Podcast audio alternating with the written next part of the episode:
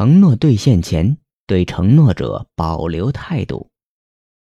为人处事要为他人留余地，也要为自己的内心留空间。《论语》有曰：“取乎其上，得乎其中；取乎其中，得乎其下；取乎其下，则无所得矣。”意思是说，如果一开始的期望是一流，最后达到的效果可能只是中流；如果一开始的期望只是中流，最后达到的效果只能是末流；如果期望只是末流，最后可能什么都得不到。某公司需要开拓一项业务，特意请来此项业务方面的两位高手。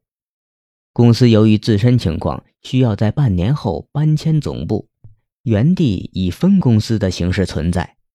然而，两位业务高手是本地人，不愿意搬迁到其他的地方。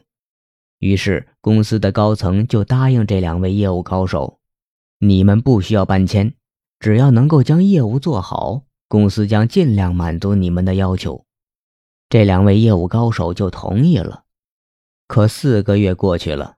两位高手负责的业务开拓进度缓慢，没有取得实质性的进展。对此，部门领导非常不满，开始怀疑两位高手的能力。然而，有人却曾经与这两位高手共事过，他们的业务水平之高，令人叹为观止。但反观如今，业务进度之缓慢，确实与其水平不成正比。这样的情况实在令人费解。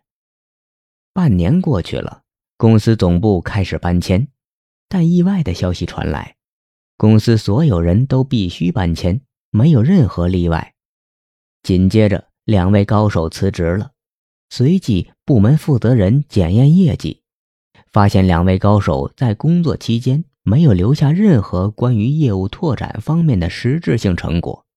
也就是说，两位业务高手实际上是混饭吃的。这是真的吗？如果你的答案是肯定的，说明你已经倒果为因，没有看明白其中的奥妙。多数认为业务高手虚有其名者，基本上都认定是因为这二人业务成绩不好，所以最终导致公司不重视二人，因此改变以前二人例外不用搬迁的命令。而临时发布所有人全部搬迁，没有例外的命令。真正懂得人情世故的人却不会这么看。仔细想想，你就会觉得不可能。一家大公司要搬迁，却能法外开恩，让其中一部分人留在原地，直接造成管理上的困难。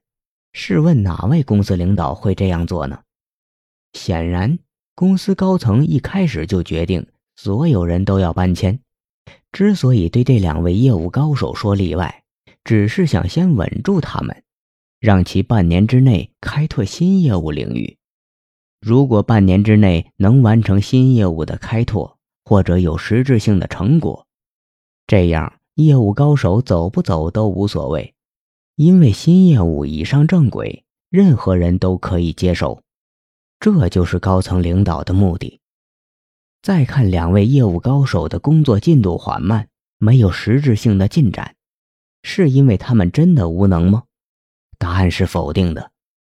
这是因为两位业务高手从一开始就对公司领导的承诺有所保留，他们并不是没有能力，而是想看看公司是不是能够兑现不用搬迁的承诺。这就是在社会打拼多年。深通人情世故者对事情的洞见，高手一开始就知道，领导的话存在忽悠的成分。究竟搬还是不搬，终究要等半年后才知道。绝对不宜全力开拓新业务，新业务的开拓实际上就是他们为自己的生存讨价还价的筹码。这场较量显然是没有赢家的，但却给人以思考。别人的承诺姑且听之，但不能太相信。在承诺没有兑现之前，应该对承诺者持保留态度。就如前面提到的《论语》中所说的：“这是深通人情世故的至理名言。当我们请人办事时，如果你期待对方会交上最美的答卷，结果往往会让你大失所望。相反，如果你从一开始就持保留意见，那么看到的结果往往就不会很差。即便事情办砸了，你有所保留，则必有所准备，这样也能够尽量挽回损失。这一法则的意思，推而广之。就是不要对别人期望太高，对任何人都应该持保留的态度，哪怕是亲朋也是这样。人总是会变的，也许昨天你的朋友对你真诚不二，但今天却会因所处的环境或位置的不同而开始对你有所怀疑。所以，你应该多注意身边的一些事情，多体谅周围的一切。而不能将别人说的话当成是金科玉律。总而言之，任何承诺在未兑现之前，都应对承诺者持保留的态度。对有些话不要太当真。如果觉得对方的话不可靠，那么自己就应该多做几手准备。